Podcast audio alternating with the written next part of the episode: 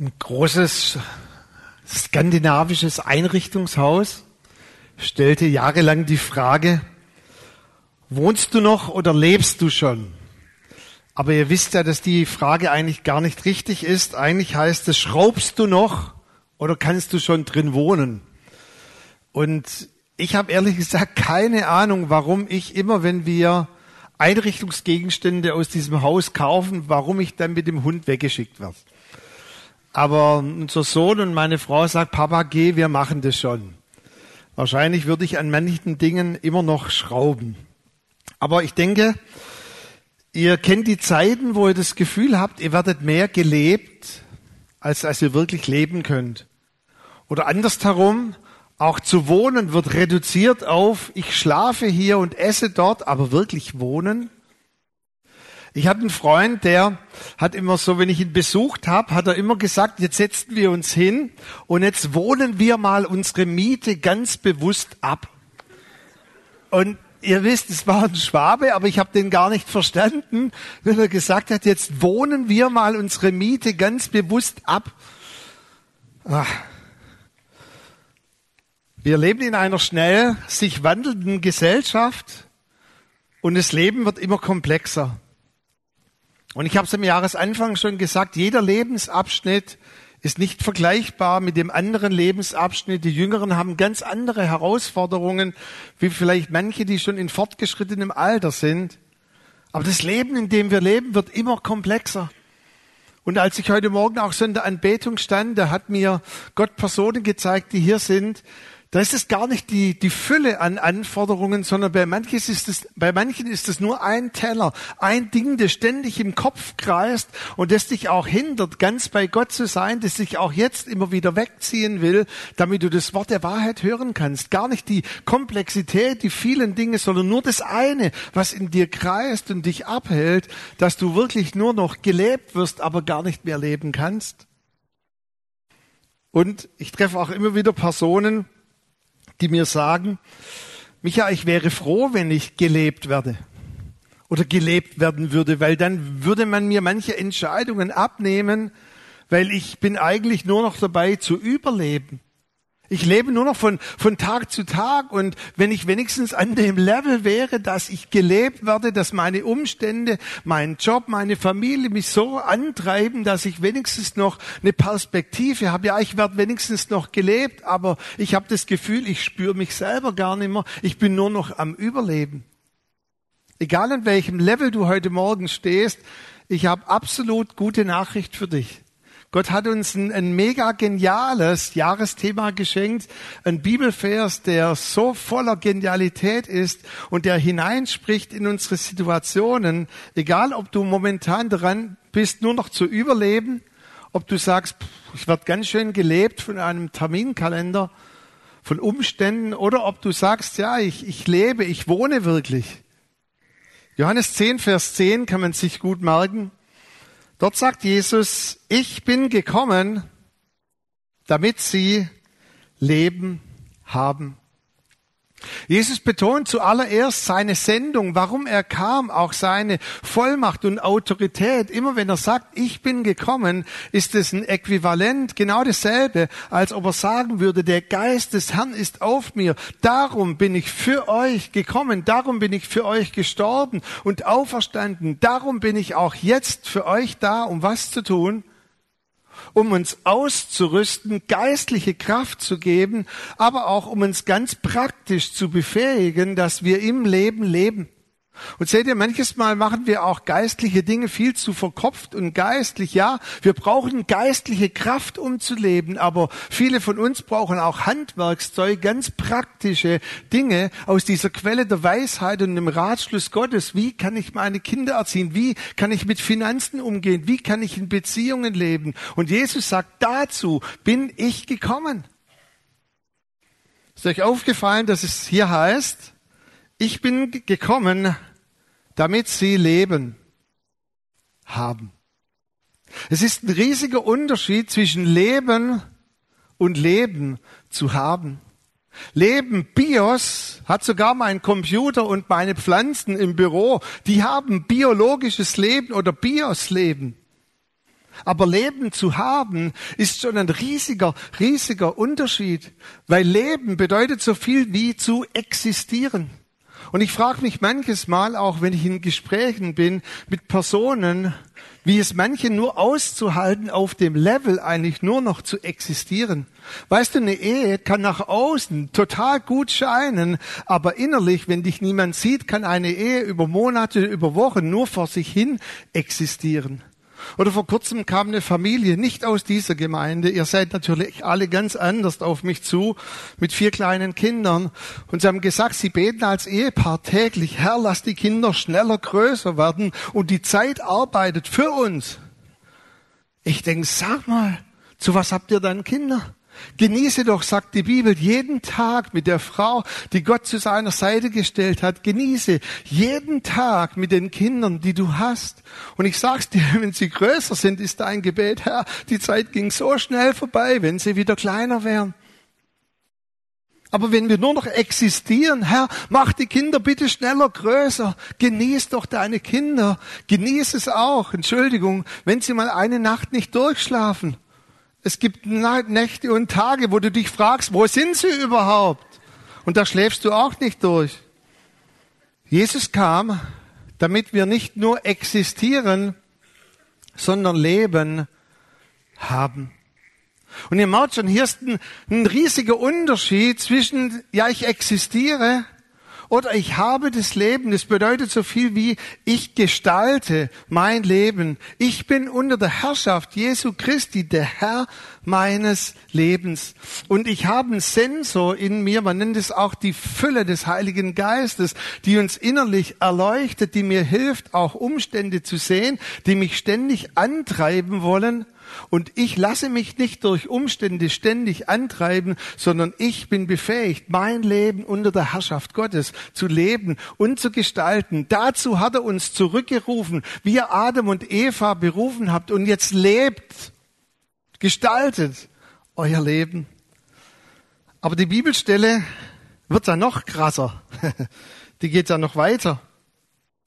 Da ist da ein Komma gewesen. Jetzt kommt der dritte Teil und zwar heißt es, ich bin gekommen, dass sie leben. Darf ich es mal so sagen, wenn du heute Morgen hier sitzt und du hast nur noch Bios-Leben, du existierst eigentlich nur noch, du nimmst dich selber gar nicht wahr und du, du hetzt eigentlich nur so von Tag zu Tag und lässt dich treiben. Jesus ist auch für die da, die momentan in diesem Level sind, wo sie sagen, ich, ich existiere eigentlich nur noch. Ich spüre mich gerade selber gar nicht mehr. Sind vielleicht einige da, die sagen, ja du, doch, ich, ich habe mein Leben im Griff, ist da ersten 20 Tage alt in diesem Jahr, bisher geht's gut. Aber hier heißt es, Komma, und es in Überfluss zu haben. Und jetzt kann ich zum ersten Mal Gedanken lesen. Viele von euch sagen, ja klar, oh, auf den Moment lebe ich dann zu, wenn mal die Ewigkeit kommt, da werden wir Leben in Überfluss haben. Weißt du mich ja, das ist doch das ewige Leben gemeint, das dann fließt und nie aufhört. Nein, ist nicht hier gemeint sondern es ist gemeint, dass diese Perspektive der Ewigkeit, diese nie aufhörende, sich erneuernde Kraft jetzt schon in dein Leben hineinfließt und dass wir jetzt schon Überfluss haben. Und wir haben verschiedene Schwerpunkte auch in diesem Motto gesetzt. Unser Jahresmotto heißt Überfluss. Und ich habe heute Morgen nicht die Zeit, aber wir sind so geprägt von Überflussgesellschaft, was eigentlich Überfluss in dieser Welt bedeutet. Überfluss heißt noch mehr für mich und noch mehr und immer mehr und höher, immer weiter, immer tiefer. Überfluss von der Bibel heißt, ich will dich segnen. Und du wirst ganz automatisch ein Segen sein, weil du so voll von göttlichem Gedankengut und von göttlicher Kraft bist. Das bedeutet von der Bibel her Überfluss. In unserer Gesellschaft bedeutet Überfluss ich. Im Reich Gottes bedeutet Überfluss immer der andere dass ich dem anderen weitergeben kann, dass in mir eine Quelle ist, die ganz automatisch hinausfließt. Und von der Bibel her bedeutet Überfluss auch, dass wir nicht irgendwas aus uns hinausquetschen müssen. wenn man manchmal vorne steht und man macht einen Aufruf oder man sucht Leute oder, oder bestimmte Dinge dann einzuteilen, dann sitzen manche Christen vor einem, wie wenn man so eine Zitrone ausdrückt. Kennt ihr das so? Jetzt kommt irgendwas raus.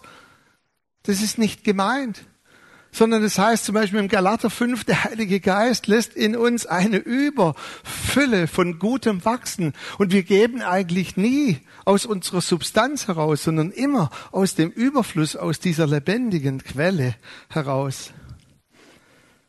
Also wie kann ich das Leben mit all seinen Facetten meistern, mit allen Herausforderungen und immer zuerst genug für mich selber haben? Aber dann nicht dort stehen zu bleiben, sondern anderen, wie die Bibel sagt, reichlich im Überfluss Gutes tun zu können.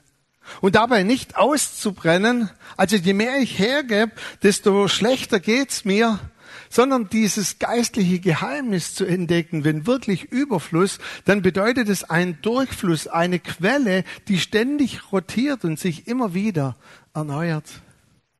Ich bin gekommen, dass sie Leben haben und dieses Leben im Überfluss. Ich möchte uns mit hineinnehmen in eine Geschichte der zehn Brautjungfern in Matthäus 25. Und ich weiß nicht, wie es euch mit Hochzeiten geht, aber vor kurzem hat mir jemand gesagt, ein Mann, Hochzeit war der letzte Moment, wo selbst ich Emotionen hatte. Mhm, ach so. Aber spätestens bei einer Hochzeit haben auch die Männer Emotionen, schon mal gemerkt? Sie versuchen das zwar zu verbergen, aber so. Hochzeiten sind was ganz Besonderes. Ich kann mich noch erinnern, durch den großen Altersabstand zu meinen Geschwistern. Meine Schwester hat früh geheiratet und ich war noch sehr jung, durfte dann in dem Brauzug vorne rangehen, so als Elfjähriger. Oh, ich war mega aufgeregt. Ich konnte die ganze Nacht nicht schlafen, habe immer geübt, wie ich jetzt so vorne rausgehe. Bei meinem Bruder, der hat ein paar Jahre später geheiratet, da war ich schon ein bisschen abgezockter. Das Problem war nur, am gleichen Tag, als er geheiratet hat, da haben wir heute noch ein Battle, wurde ich 18 und er hat mir eigentlich meine 18er Feier gestohlen. Aber da, da ging schon. Nur dann kam das Problem, dass ich als Musiker ständig bei Hochzeiten gespielt habe in der Kirche und nachher auf der Feier. Und wenn du mal so deine vielleicht 50. Hochzeit hinter dir hast, dann hat Hochzeit ihren Glanz verloren. Und ich weiß nicht, wer von euch den Film kennt, die Hochzeitscrasher. Wir Musiker saßen dann so in der Kirchenbank und haben gesagt, jetzt fängt gleich der Bräutigam an zu weinen. Pass auf, noch drei Minuten. Oder jetzt verspricht sich der Pfarrer wieder oder so. Und dieses Aufgeregtsein bei Hochzeit, ich war so routiniert und war eine coole Socke. Hochzeit. Doch dann kam meine unsere Hochzeit. Und ich habe es ausgerechnet, wir hatten ein Eingangslied mit dreieinhalb Minuten und ich habe immer gespottet über die Leute, ich habe gesagt, die rennen immer rein und die sind so. Und ich habe gesagt, ich bin eine ganz coole Socke und ich schlendere so ganz elegant mit meiner Braut und dreieinhalb Minuten ist eigentlich viel zu kurz für meine Hochzeit. Es gibt ein Video, das existiert leider noch und man sieht mich man sieht mich rennen und ich ziehe Annette eigentlich hinter mir her. Und nach einer Minute sitzen wir vorne und sie will eigentlich stehen und ich war halt schon immer ein bisschen dominanter und ich habe sie sogar dazu gebracht, nach einer Minute und 20 Sekunden sich hinzusetzen und noch zwei Minuten spielt die Musik. Und der Musiker, der mit mir auf so vielen langweiligen Hochzeiten war, sagt, na, coole Socke. Hm. Ich war sogar so aufgeregt in meiner eigenen und unserer Hochzeit, dass ich vor lauter Zittern meine Kontaktlinse nicht hineingebracht habe und die ist zerbrochen. Und so während der Trauung ist dann immer so eine Kontaktlinse, die sich so rumfährt im Auge. Und dann schnell nach der Trauung eine Brille aufgezogen, dass ich auch wieder etwas sehen konnte. Hey, wisst ihr, es ist ein riesiger Unterschied zwischen einer Hochzeit und deiner Hochzeit oder wo du vielleicht als Familienangehöriger dabei bist. Jesus nimmt uns hinein in die Begeisterung einer Hochzeit in dieser Geschichte. Es ist deine Hochzeit. Und Jesus nimmt uns hinein in dieses, dieses so aufgeregt sein, in diese Anspannung, in diese Begeisterung einer Hochzeit. Es ist diese Endzeitgeschichte, wo Jesus seine Braut zu sich holt und wir sind Teil von dieser Hochzeitsgesellschaft. Wir werden verglichen mit den Brautjungfern, weil Jesus heiratet seine weltweite Gemeinde und wir sind diese Brautjungfern. In der biblischen Zeit war es so, dass diese Feierlichkeiten sieben Tage lang gingen. Wow. Und der Start war dieser Moment, der hier beschrieben wird in der Geschichte, als der Bräutigam, ich musste so schmunzeln in der Vorbereitung, von seiner Mama geschmückt, mit einem Kopfschmuck, mit Musikern am Abend seiner Frau entgegengeht. Und er hat sich den ganzen Tag vorbereitet und diese Braut, sie war mit zehn Best Friends, mit den Brautjungfern zusammen und sie haben sich den ganzen Tag vorbereitet. Und normalerweise gegen 18 Uhr abends, wenn spätestens so 17, 18 Uhr geht die Sonne unter in Israel, dann zu diesem Moment, wo die Sonne untergegangen ist, spätestens um 18 Uhr, ist der Bräutigam mit seinen ganzen Kumpels und Musik den Brautjungfern entgegengezogen. Und sobald sie die Musik gehört haben, haben sie sich dann auch so richtig aufgemacht und sie sind dann zusammengetroffen und Umliegende haben sich diesem Zug angeschlossen. Und es war Remi Demi, es war eine richtig tolle Atmosphäre.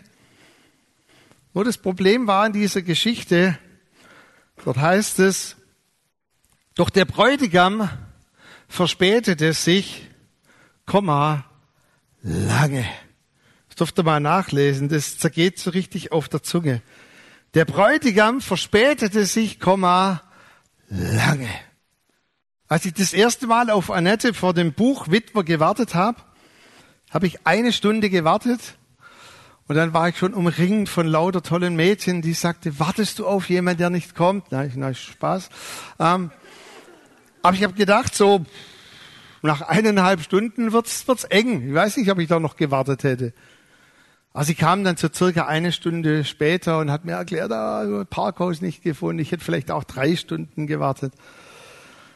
Aber was hier in dieser Geschichte geschieht, eigentlich hätte der Bräutigam 18 Uhr da sein sollen, aber er kam bis nach Mitternacht nicht. Kannst du dir das vorstellen? Sechs Stunden zu warten? Wisst ihr, was das Reich Gottes und die Deutsche Bahn gemeinsam hat? Verspätungen und Zugausfälle. Kennst du das in deinem Leben?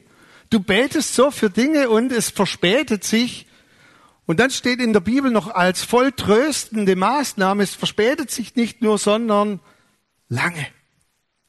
Oder manche Dinge treffen vielleicht gar nicht ein. Dieser Zug nach fällt aus. Das Reich Gottes und die Deutsche Bahn haben gemeinsam, dass manche Zugausfälle in unserem Leben sind oder Verspätungen. Und es macht etwas mit uns. Und so saßen auch diese Brautjungfern und sie dachten, da habe ich irgendwo Musik gehört, ist irgendwo was? Und 20 Uhr geht's ja noch, 21 Uhr, 22 Uhr, immer noch niemand da. Am Anfang waren die Glückshormone noch voll ausgeschüttet, aber irgendwann, ich sag's euch, kommt gähnende Leere. Und es das heißt auch im Vers 5, sie wurden alle schläfrig und alle schliefen ein. Kennst du die Momente in deinem Leben, die dich so auszehren, auch von manchen Zugausfällen und Verspätungen, wo du schläfrig wirst? Und sogar Leute, die mit dir beten oder nah genug an dir dran sind, in deiner Familie, im Treffpunkt, in deinem Freundeskreis, sie werden mit dir schläfrig. Und es heißt, und sie schliefen alle ein, oh, kraftlos. Und dann heißt es, aber nach Mitternacht geschah ein Geschrei, der Bräutigam kommt und alle zehn wachen auf und sie brechen auf. Und das Zeichen der Freude und der Begeisterung von diesen zehn Best Friends, von diesen Brautjungfern war, dass sie eine Fackel dabei hatten, dass sie dann mit Fackeln und Freude entgegengezogen sind diesem Bräutigam. Doch dann lesen wir in der Bibel, bei fünf war noch ausreichend Öl in ihren Fackeln, aber bei fünf ging nichts mehr. Kennst du das, wenn dein Smartphone, vor allem nachts, jetzt wo so kalt ist, der Akku schneller weggeht, als du atmen kannst? Ich schlafe immer, obwohl es sehr kalt ist, bei offenem Fenster. Wir schlafen bei offenem Fenster. Ich habe mal geschaut, es ist 12, noch mal was Grad und das Smartphone liegt auf dem Boden. Ich habe zweimal verpennt, weil nachts der Akku zusammengebrochen war. Da war nichts mehr. Es geht aus und es hat mich nicht mehr geweckt. Da habe ich gesagt, jetzt muss ich einen neuen Akku kaufen. Und so ging es diesen, diesen fünf Brautjungen von diesen fünf Best Friends. Sie merken, Mensch, mir ist der Akku ausgegangen. Was mache ich jetzt? Und dann tun sie das Natürlichste der Welt. Das sind zehn Freundinnen. Sie machen das Natürlichste, was wir auch tun würden. Sie fragen ihre fünf besten Freundinnen und sagen, hey, hast du mal so eine externe Ladestation? Kann ich mich mal kurz ranhängen? Das ist doch das Natürlichste, was wir auch tun würden, wenn uns der Akku ausgeht, wenn unsere Lampe erlischt. Gebt uns von eurem Öl, denn unsere Lampen drohen auszugehen. Und jetzt kommt eine Antwort, die mich zutiefst erschüttert und überrascht, so oft ich sie lese. Diese fünf, die ja von der Bibel bezeichnet werden als die cleveren, die smarten, die tollen und die anderen werden ja von Luther bezeichnet als die törichten. Die gute Nachricht übersetzt noch sehr zuvorkommen. Das waren gedankenlose, verplante, vielleicht irgendwelche Nerds aber die Cleveren sagen nun zu diesen Nerds, nein, sonst würde es für uns und für euch nicht mehr reichen. Geht aber hin zu den Händlern und kauft euch Öl für euch selbst. Der guten Nachricht heißt es, ausgeschlossen. Ich möchte es nochmal, dass wir das so vor Augen haben. Da gibt es ein Bild, ein Gemälde. Da wenden sich fünf Freunde an ihre fünf Freunde und sagen, hey, total leid, kann, kann ich ein bisschen von dir haben? Und das Ausgeschlossen ist so ähnlich wie No, No Go. Und dann eine tolle Idee, geht doch und kauft bei den Händlern. Ich meine, hallo, 0 Uhr 30, geht doch Mediamarkt und kauft Powerbank, kein Problem. Äh, wie denn? Und dann diese Begründung erschüttert mich zutiefst. Wenn wir euch etwas abgeben, dann reicht es weder für uns noch für euch.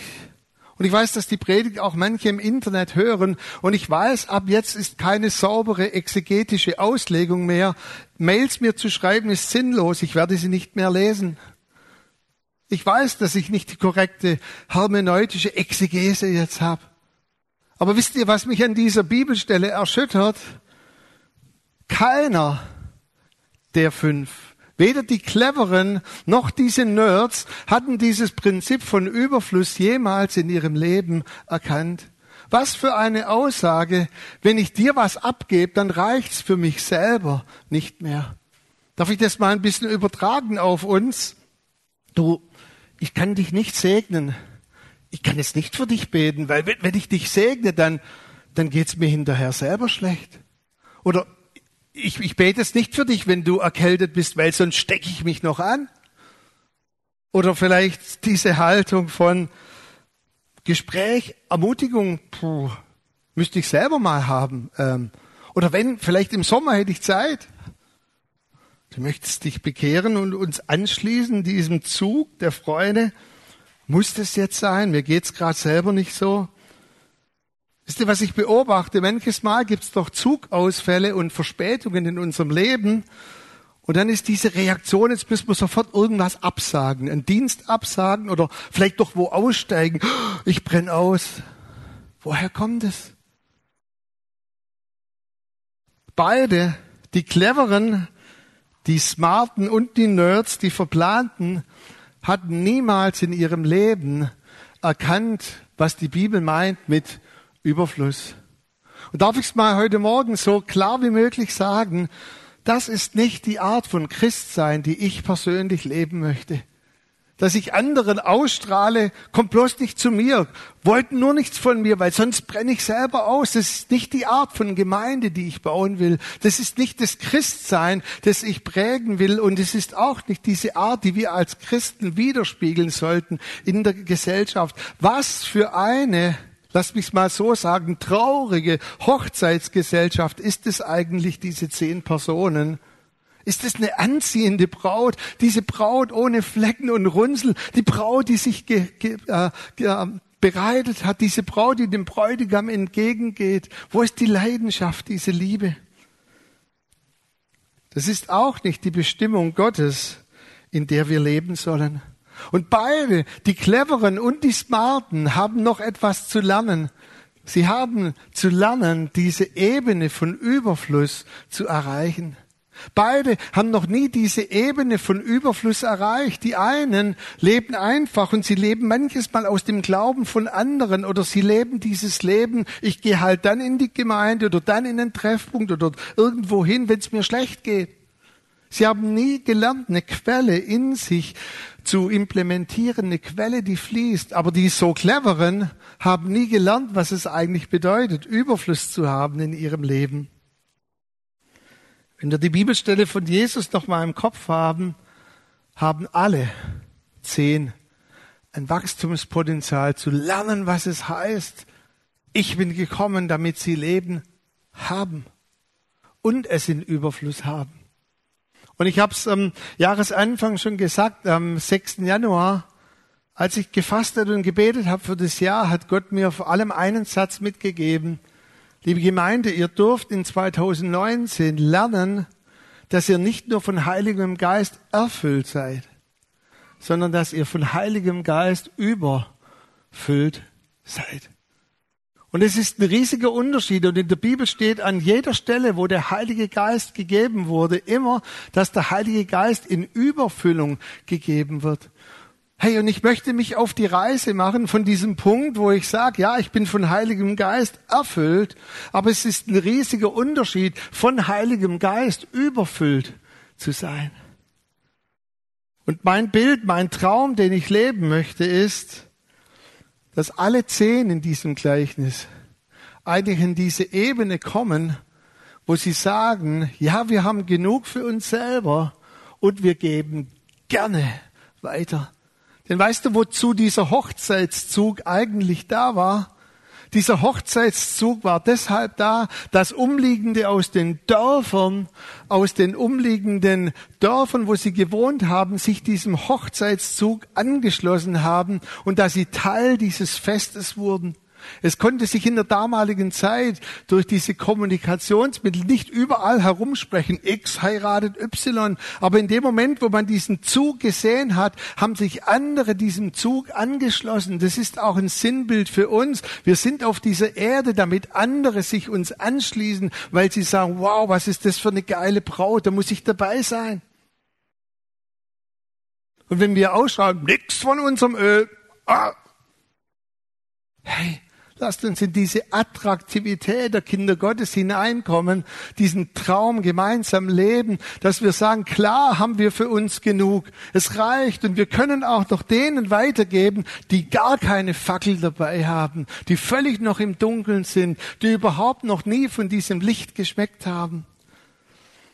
Gott ist ein Gott von Überfluss und er gibt immer im Überfluss.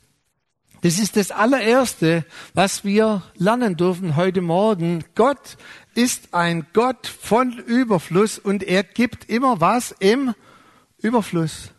Weißt du, auch jeder Moment, wo du wieder vielleicht in diesem Jahr am Boden liegst, ist immer eine Chance zu erkennen, was lebe ich eigentlich für ein Leben. Jeder Moment, wo ich auch vielleicht jammernd am Boden liege und sage, Mensch, was, was lebe ich da eigentlich für einen Mist zusammen, ist immer eine Chance zu erkennen, wie weit ich mich entfernt habe von meiner Bestimmung und Berufung und was für ein Bild ich eigentlich von Gott habe. Ihr kennt die Geschichte, Lukas 15, der verlorene Sohn, als er im Dreck, im Mist, in der, Entschuldigung, in der Scheiße seines Lebens lag, da hatte er eine göttliche Offenbarung und er sagt hier, ich, ich lebe hier eigentlich so einen Stuss zusammen und dann kommt ihm diese Offenbarung, während mein Vater in Fülle hat. Als er zu Hause war, ist ihm das gar nicht aufgefallen. Er wusste gar nicht, diese Fülle auch wertzuschätzen. Aber dann dort am Tiefpunkt seines Lebens erkennt er, mein Vater hat die Fülle. Und ich möchte dir mitgeben, für jeden Tag in 2019, wann immer das Leben dich wieder dazu bringt und zwingt, dass du am Boden liegst und dass du sagst, so ein Mist, dann ist es ein, ein, eine Chance für dich, Bildkorrektur zu machen und sagen, aber mein Vater hat die Fülle. Und dann geht er zu seinem Vater und dann bekommt er diese Fülle. Das heißt, macht das beste Festessen, schlachtet den besten Ochsen, gast jetzt raus, macht jetzt. Gebt ihm Schuhe, gebt ihm einen Ring an seine Finger. Er braucht wieder die Fülle. Und jetzt kann ich das zweite Mal in einigen von euch Gedanken lesen. Jetzt sitzen einige von euch hier und sagen, na Micha, Überfluss lebst du immer drin. Klappt bei dir. Ihr könnt nachher meine Frau fragen. Ich werde relativ zeitig gehen, weil ich zum Neujahrsempfang der Stadt Ditzingen gehe. Sie wird noch da sein und sie wird euch sagen, klar, Michael lebt immer in dieser Ebene von Überfluss. Jeden Tag ist nur ein Genuss. Und da fließt es aus allen Ecken und Enden, aus allen Poren. Da spritzt es nur so raus. Wisst ihr, was wir manchmal von Bild, von verklärtes Bild haben? Nein, lebe ich nicht jeden Tag im Überfluss. Frag die Leute im Büro, frag meine Verwandtschaft.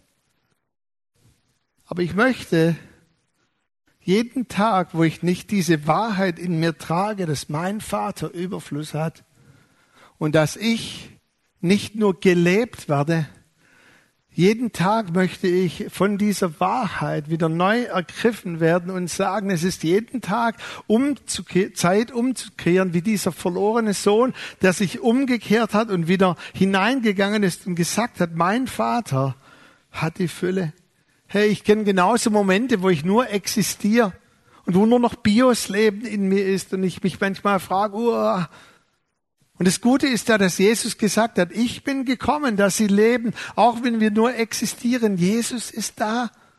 Aber er möchte uns an eine Stelle weiterbringen, dass wir unser Leben gestalten. Und er möchte uns auch lehren durch seinen Heiligen Geist, dass wir Überfluss haben. Und weißt du, das Entscheidende ist nicht, wo wir drin sind, sondern was wir eigentlich auch als Bild haben, wo wir hinwollen. Und wenn wir diesen Wunsch haben, uns auf die Reise zu machen, dieser Sohn, der dort am, am Fressnapf war, in der Scheiße seines Lebens, der hat gesagt, mein Vater hat die Fülle und dann hat er sich aufgemacht, aber der war nicht schwuppdiwupp in einer neuen Situation, sondern der musste eine Zeit lang gehen in dieser Reise. Und ich möchte dich herausfordern, geh mit mir 2019 auf die Reise, diesen Bibelvers zu entdecken. Ich bin gekommen, dass sie leben, haben und es im Überfluss haben. Egal welches Level du heute Morgen lebst, ich habe so einen Bock darauf, dass ich dieses Leben entdecke von Überfluss. Ganz ehrlich, ich habe Lust, dass wir eine lustige Hochzeitsgesellschaft sind, eine attraktive Braut, Jemand, der dieses, dieses Sinnbild erkennt und sagt, ich will Leben im Überfluss haben. Ich möchte euch mitgeben als Hausaufgabe, sucht mal in der Bibel alle Stellen mit Überfluss. Daniel, du darfst schon kommen. Alle Bibelstellen mit Überfluss und dann lest die mal für euch. In manchen Stellen ist es ein bisschen tricky. Ihr könnt auch Fülle eingeben. Und dann lest es mal, ihr werdet überrascht sein, wie viel Bibelstellen es gibt mit Leben und mit Fülle. Und ich werde jetzt, während der Daniel spielt, noch ein paar Bibelstellen uns vorlesen, wo wir uns so richtig baden können in diesen biblischen Wahrheiten. Aber ich möchte uns zu, zuallererst noch vor dem Baden ein, ein Bild mitgeben, das ich letztes Jahr hatte. Ich treffe mich einmal im Jahr mit einem sehr guten Freund und wir gehen dann schwimmen nach Bad Cannstatt, dort in, den, äh, in das Kurbad. Und da ist ein Becken, das ist jetzt nicht für jedermann, das ist 18 Grad naturbelassenes Mineralwasser.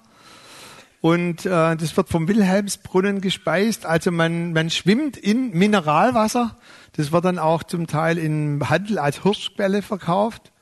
Und wir sind da so geschwommen und da muss man schon zügig schwimmen bei 18 Grad. Und wir schwimmen da so und dann ist neben uns so ein älterer Mann und der ist immer so geschwommen. Und er hat dann das nebenher getrunken.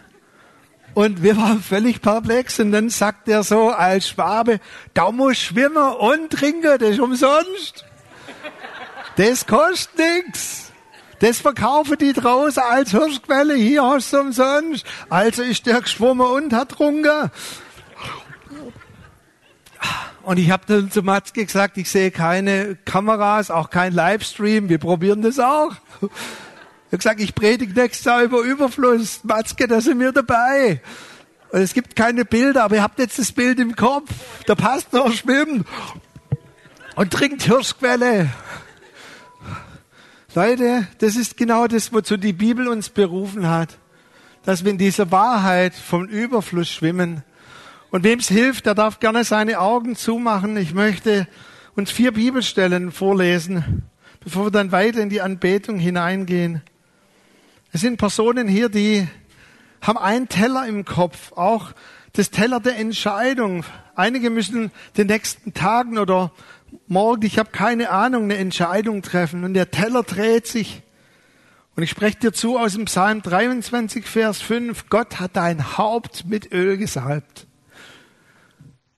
Gott hat dein Haupt, deine Gedanken, Gott hat deine Entscheidungsfähigkeit mit Öl gesalbt. Dein Becher fließt über. Und hab keine Angst, Entscheidungen zu treffen, weil dein Becher überfließt. Einige müssen bestimmte Dinge tun im Beruf oder auch privat, ich habe keine Ahnung. Und Paulus sagt in Römer 15, 29, ich weiß, wenn ich zu euch komme, ich weiß, wenn ich bestimmte Dinge zu tun habe, dass ich in der Fülle des Segens Christi kommen werde. Manche fühlen sich in einer Situation wie im Gefängnis. Paulus schreibt im Philipper 4 aus dem Gefängnis, ich habe hier im Gefängnis alles und ich habe Überfluss. Ich habe auch in dieser Situation die Fülle. Und dann betet er für die Gemeinde, mein Gott soll euer Mangel abhelfen nach dem Reichtum seiner Herrlichkeit. Männer, eine Bibelstelle für uns, James Bond, shaken, not stirred, gebt und euch wird gegeben ein gutes, gedrücktes und geschütteltes und überlaufendes Maß. Und aus dem 2. Korinther 9, Vers 8, Gott kann euch so reich beschenken, dass ihr nicht nur jederzeit für euch selbst genug habt, sondern anderen noch reichlich Gutes tun könnt. Und lasst uns in dieser Wahrheit jetzt baden. Lasst uns das aufnehmen, egal welche Bibelstelle dich jetzt betrifft. Du hast einen Gott, der immer, immer Überfluss hat. Es ist nie Mangel bei ihm oder dass irgendwas ausgeht. Und er hat uns dazu berufen, dass wir im Übermaß nennt es die Bibel, übermäßig, Überfluss haben. Wollen wir das gemeinsam entdecken in diesem Jahr, was es heißt, von Heiligem Geist nicht nur erfüllt, sondern überfüllt zu sein? Komm, Heiliger Geist, lehre uns das.